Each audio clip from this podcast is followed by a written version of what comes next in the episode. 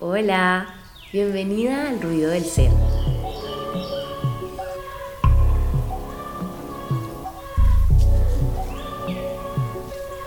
Un espacio de encuentro donde compartiré contigo reflexiones, experiencias y verdades que como mujer negra me guiaron a escuchar mi ruido interior. Pero más importante, el coraje que me llevó a seguirlo. Mi nombre es Viviana Mosquera. Gracias por coincidir y escuchar.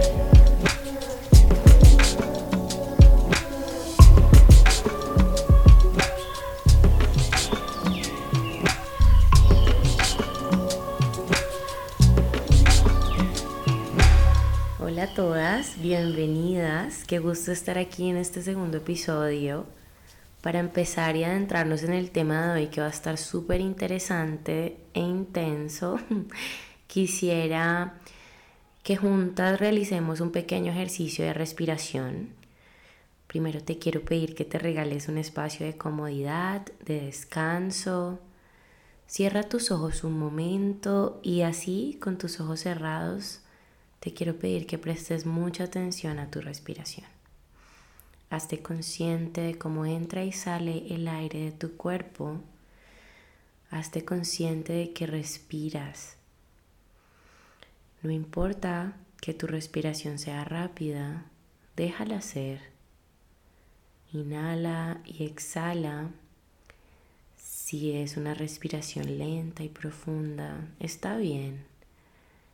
Si es una respiración más superficial, déjala ser. No trates de controlarla. Has llegado hasta aquí tratando de controlarlo todo, tratando de ser perfecta. Observa tu respiración sin juicio. Respira. Estás aquí. Bienvenida. Gracias por darte esta oportunidad. Estás escuchando Ruido del Ser.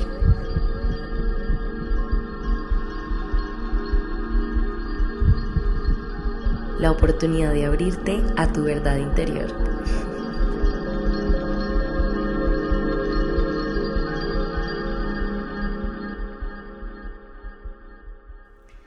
Siento que a veces vamos tan programadas que nos cuesta un poco respirar conscientemente sin tantas exigencias. Así que quise comenzar este episodio un poco regalándonos ese momento de respiración y bueno, quiero hablar un poco de lo que fue el lanzamiento, un pequeño update, echar el chisme, que obviamente viene con reflexiones incluidas, porque el día del lanzamiento tuve un pequeño evento que llevaba planeando hace un buen tiempo y claramente cuando uno en la vida toma la decisión de trabajar un tema, es como si la vida misma te permitiera disponer de un montón de situaciones en donde te pone a prueba. En mi caso, yo venía trabajando el tema del control y el día del lanzamiento me pasó absolutamente de todo para realmente demostrar que confiaba y que me entregaba al proceso.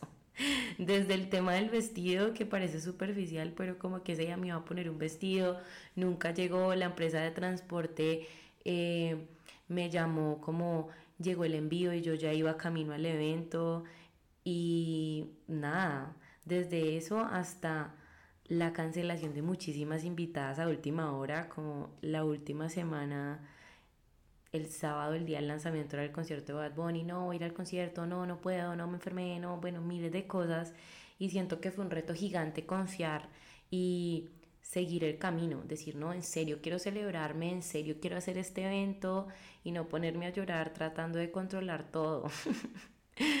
Así que nada, confié, me entregué, hice mucho journaling, escribí pero al final del día decidí llevar a cabo el evento y estar lo más presente que pudiera ese día. Compartir con las personas que de alguna u otra manera eran quienes estaban dispuestas a seguir ese llamado y a estar ahí conmigo, vivir ese momento que fue muy, muy emocionante. Y creo que la gran lección y la reflexión fue como, si tú confías, toda esta magia está disponible para ti, para vivir en amor, teniendo este sostén tan inmenso, pero fácilmente en medio de una crisis, yo hubiera podido decir, no, sabes qué, no voy a hacer nada, cancelo todo, perdón, se canceló el evento, solo por pensar que habían personas que tenían diferentes situaciones por las cuales no pudieron ir o que habían algunos temas que se me salían de mi control. Y creo que eso es el precio que muchas veces pagamos cuando buscamos satisfacer las expectativas externas y no las propias. Creo que el precio que yo hubiera pagado hubiera sido demasiado alto si no hubiera confiado y hubiera cancelado ese día. Entonces en el episodio de hoy vamos a hablar de complacer a los demás, de su people pleaser en rehabilitación de confianza, es decir, yo viví. Vamos a hablar de dónde nacen esas inseguridades, de poner los deseos de otro por encima de los propios, un poco de cuánto me ha costado y unos tips para saberlo sobrellevar en la vida. Bueno, para empezar, ¿qué es una people pleaser? Es una persona que complace a los demás. Siempre, eh, y creo que a veces vivimos en un poco este autoengaño de que somos muy amables o somos tan serviciales y tan buenos, pero voy a darles por eso aquí unas, unos síntomas, llamémoslos, unos síntomas que pueden ayudarles a identificar si ustedes, al igual que yo, tienen que rehabilitar su complacencia externa y que esa complacencia puede estarles costando tanto su bienestar, sus sueños. Entonces, bueno, quiero abrir este episodio hablando de cuáles son esos síntomas, que creo que en mi caso el síntoma más intenso y la manera en la que más se manifiesta es la gran dificultad de decir no. Yo ahora estoy haciendo una maestría del no, pero hubo mucho tiempo en donde decirlo con confianza era un sueño, o sea, era muy lejano a la realidad. Siempre para mí era habitual decir sí, sí, sí, siempre sí, cuando en mi interior sabía que lo que quería decir era no y que hasta se manifestaba en mi cuerpo, o sea, Sentía que aceptar algo que no quería se volvía súper pesado corporalmente, pero no podía hacerlo. Y cuando era joven, o sea, lo llevaba al extremo en todas las áreas de mi vida, por ponerles un ejemplo sencillo, pero extremo. Cuando yo iba a una tienda y me comenzaba a medir mucha ropa y alguien que acababa de conocer, es decir, la persona que está haciendo tu trabajo en la tienda, decía, ay, qué lindo, ¿por qué no te lo llevas? Sí, llévatelo. O sea, a mí me costaba tanto decir, no, gracias, creo que em, quiero algo que me haga sentir mejor. Mm, yo literalmente decidía comprarlo solo porque me daba demasiado miedo decirle que no a la persona de la tienda. Qué pena, me da un poco de cringe contar eso, pero creo que hacia ese extremo uno a veces lo lleva a la complacencia, es decir, no elegir algo que te haga sentir 100% satisfecha y un traje y una decisión que te haga sentir full vos misma, pero no podía, no podía decir que no a alguien que no conocía. Ahora imagínense a gran escala cuántos no era incapaz de decir y cómo hacerlo significaba alejarme de muchos sí alineados realmente con lo que quería. Y el siguiente síntoma es decir sí sin pensarlo dos veces, que está obviamente conectado con lo anterior, y es que considero que a veces creemos que, que decir que sí es sinónimo de, de amor, ¿saben? Como que crecemos en entornos que nos programan para ser niñas buenas, para encajar, que nos hacen pensar que dar acceso a nosotras mismas siempre sin ningún tipo de límite es amor. Y en muchos casos consideramos que el no es un acto egoísta sin embargo, un no auténtico y lleno de autorrespeto nos alinea con el amor y nos acerca realmente a los entornos auténticos, a la gente real. Y esto me lleva al siguiente síntoma y es una persona que le gusta complacer siempre se anticipa a los deseos de los demás. Amiga, no es tu sentido arácnido. no es tu superpoder realmente esa lectura extrema a las personas y anticiparnos a su reacción o a cómo van a pensar frecuentemente viene esta necesidad de sentirnos apreciadas y valoradas y querer siempre que no sé, siempre que llegamos a un espacio queremos cumplir con la expectativa queremos agradar, entonces cambiamos, ¿no? Con cada persona, con cada entorno, queremos ser lo que esas personas quieren que nosotros seamos y en donde somos más amadas y aceptadas y creo que adelantarse a las necesidades y los deseos de los demás y querer hacer demasiado solo viene de una gran necesidad de querer ser aceptada. Y esto es un poco doloroso de reconocer, pero creo que en mi caso la aceptación que yo más buscaba venía de mí misma. La autoaceptación es lo más hermoso que existe. y a veces ese, esa ansia, ¿no? De, de querer ser todo lo que el otro quiere que sea, viene solo de querer recibir aquello que nosotras mismas no nos damos. Y paso al siguiente, al siguiente síntoma. La gran dificultad para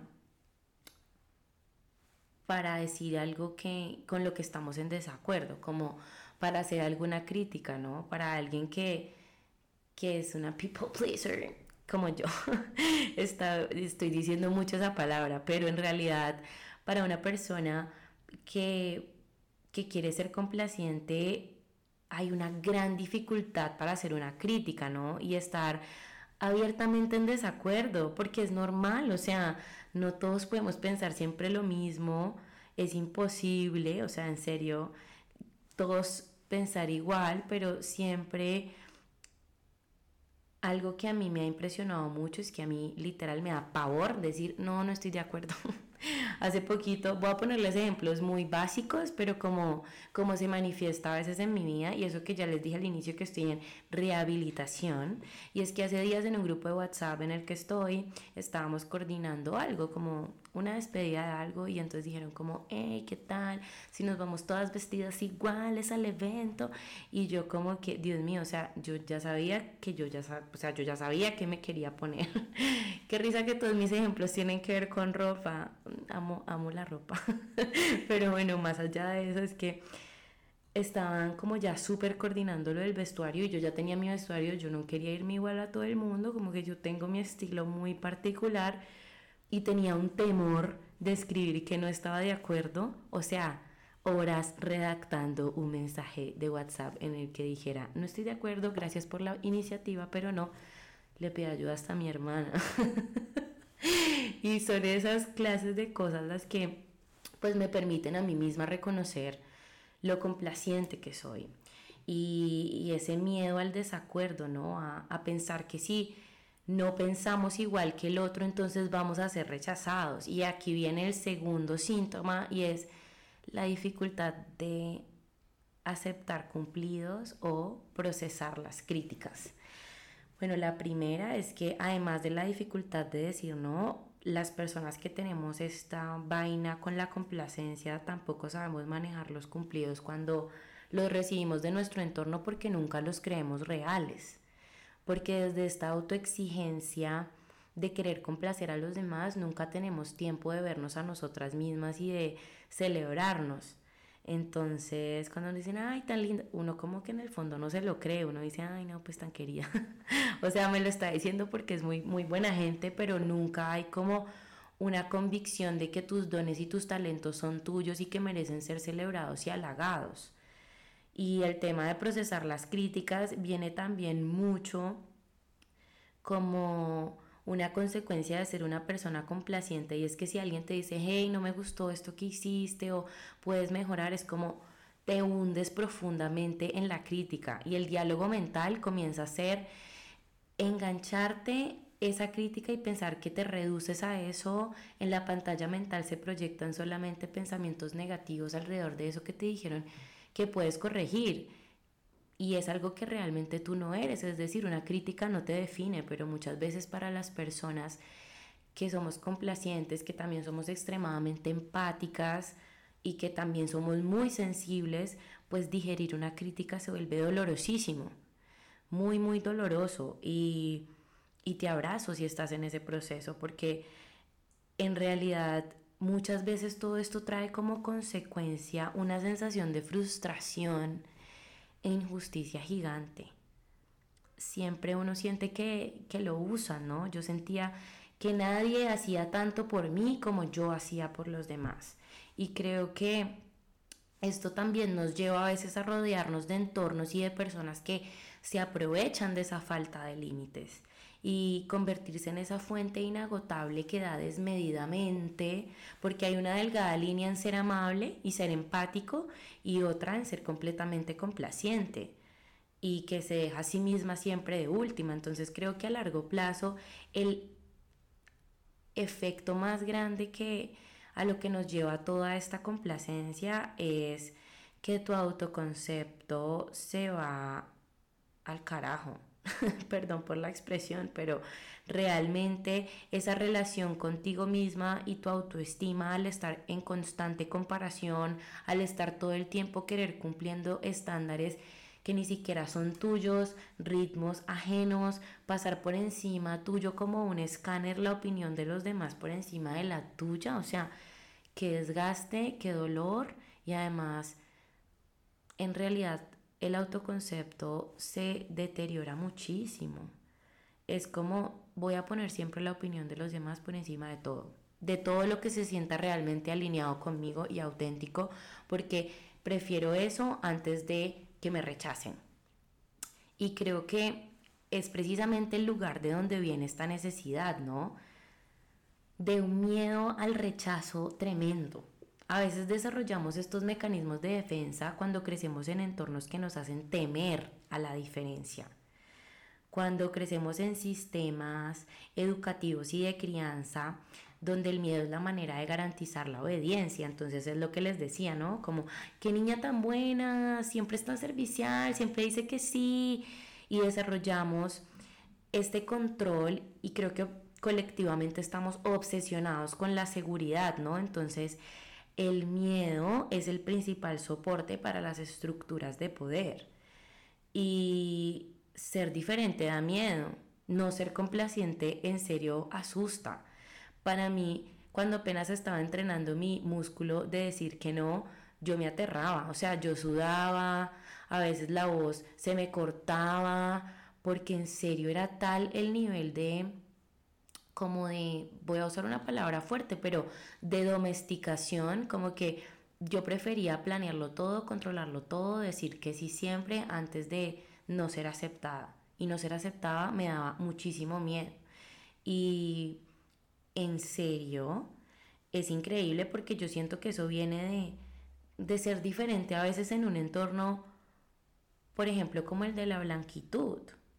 Entonces se refuerza y se señala la diferencia, pero no se resalta también su importancia. Entonces hace que crezca dentro de uno la necesidad de encajar y de buscar la manera de satisfacer eso que se espera de mí y en algunos casos alejarnos de nuestra verdadera expresión, ¿no? Porque nos enseñan que la seguridad eh, reside en lo que es idéntico a nosotros, que lo que seguro es lo homogéneo y acabamos sintiendo como una amenaza cualquier tipo de alteridad o cualquier tipo de diferencia.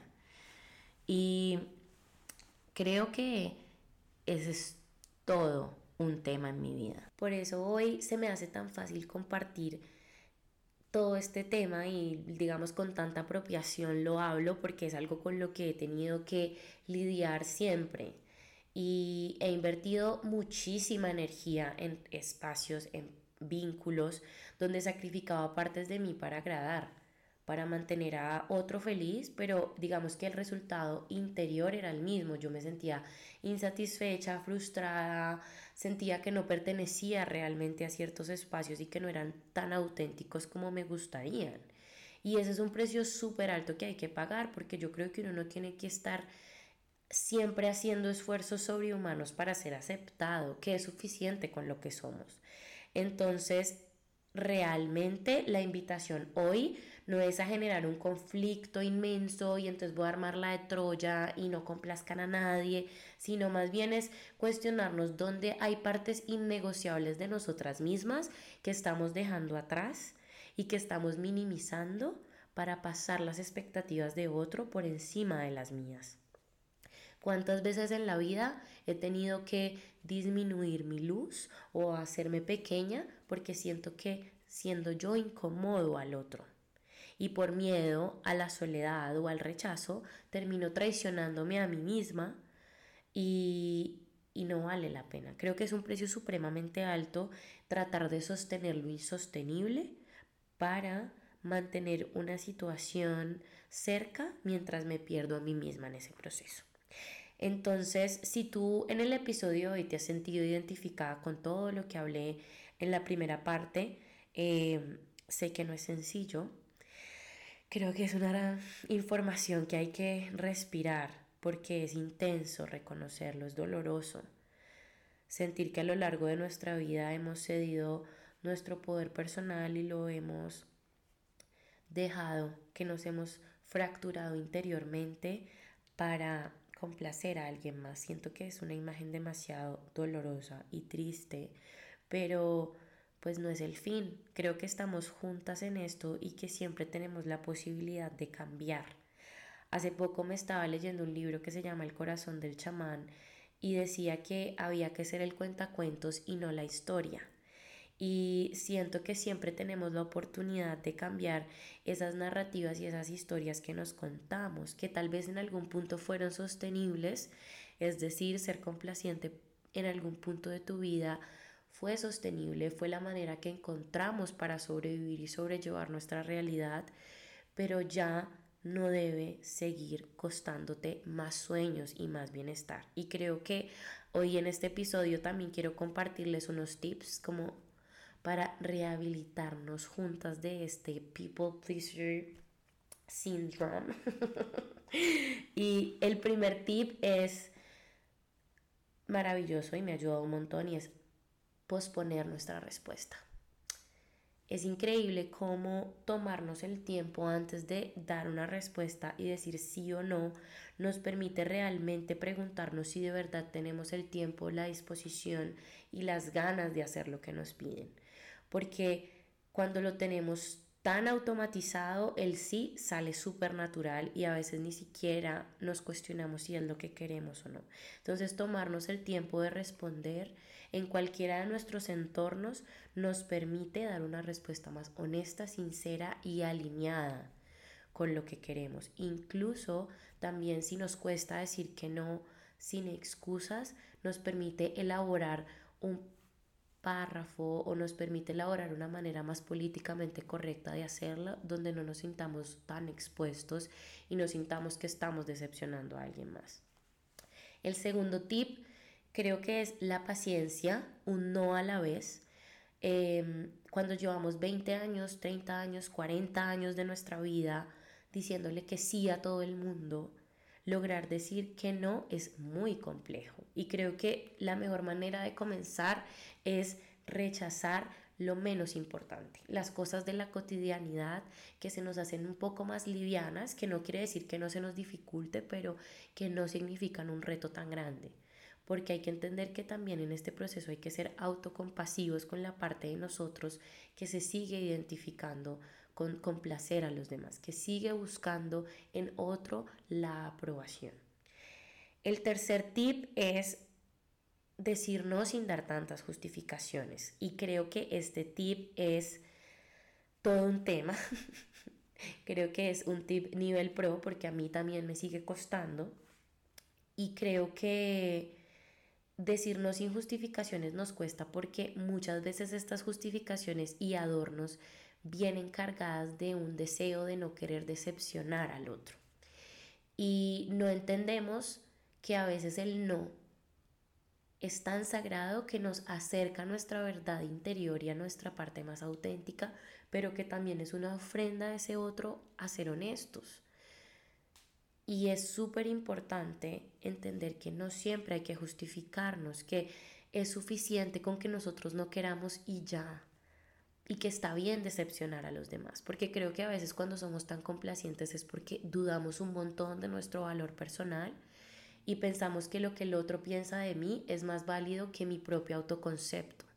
Entonces, como que el tema de la autoestima es algo que tenemos que trabajar muchísimo las personas que nos gusta complacer a los demás y es aquí donde quiero compartirles el cuarto y último tip que para mí ha sido muy, muy, muy transformador. Las afirmaciones positivas son este elemento que la verdad ha cambiado por completo mi vida y de alguna manera nos permite transformar nuestro autoconcepto, porque expresar y potenciar nuevas creencias sobre nosotros repetidas veces nos cambia de alguna u otra forma nuestra realidad, ¿no? Y nos permite fortalecer nuestro autoconcepto, trabajar en nuestra confianza y poco a poco fortalecemos esta parte de la voluntad de defendernos y ser abiertamente quienes somos y sobre todo tratarnos a nosotros mismos con más respeto, ¿no? En todas las interacciones humanas.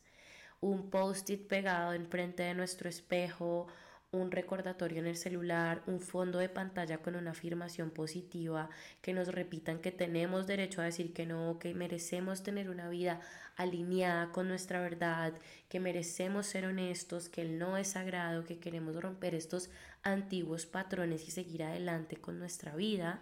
Creo que es la oportunidad que nos brindan las afirmaciones, recordarnos nuestro valor y transmutar esas falsas creencias que tenemos de nosotros y que nos repetimos en nuestra pantalla mental múltiples veces y comenzar en nuestra cotidianidad a tener un nuevo diálogo interno, a realmente sostener nuestro valor en el proceso de repetirnos y anclarnos a una nueva verdad. Y llegamos al final de este episodio, un episodio que que me ha confrontado, que me ha hecho sentir expuesta y que ha tenido varias interferencias para hacer este cierre. Creo que esto se debe a que a veces también tenemos que integrar poco a poco. Creo que reconocerme como una persona complaciente fue el primer paso para transformarme. Aceptarlo ha sido un tema bastante fuerte para mí y aunque ha sido liberador porque me ha permitido transitar un nuevo camino, también ha sido muy fuerte. Entonces hoy quiero invitarte a que respires conmigo y permite que el amor que sentimos hacia nosotras mismas sea el poder que cambie el sueño de nuestra vida. Que ya no nos cueste más energía vivir desde las prioridades y expectativas de otra o otro, sino que nos demos la posibilidad y la oportunidad de vivir desde nuestra propia verdad interior. Y esto se hace un no a la vez, porque tenemos este nuevo poder en nuestro corazón, el poder del amor por nosotras mismas, y eso nos irá permitiendo poco a poco transformar todas las relaciones que mantenemos, empezando la que tenemos con nosotras mismas. Muchas gracias por estar presente y conectar con este capítulo del ruido del ser. La intención es que recuerdes siempre que el poder ya está dentro de ti. Estamos siendo guiadas y solo debemos confiar. Síguenos en Instagram como arroba ruido del ser y no te pierdas nuestro próximo episodio. Chao.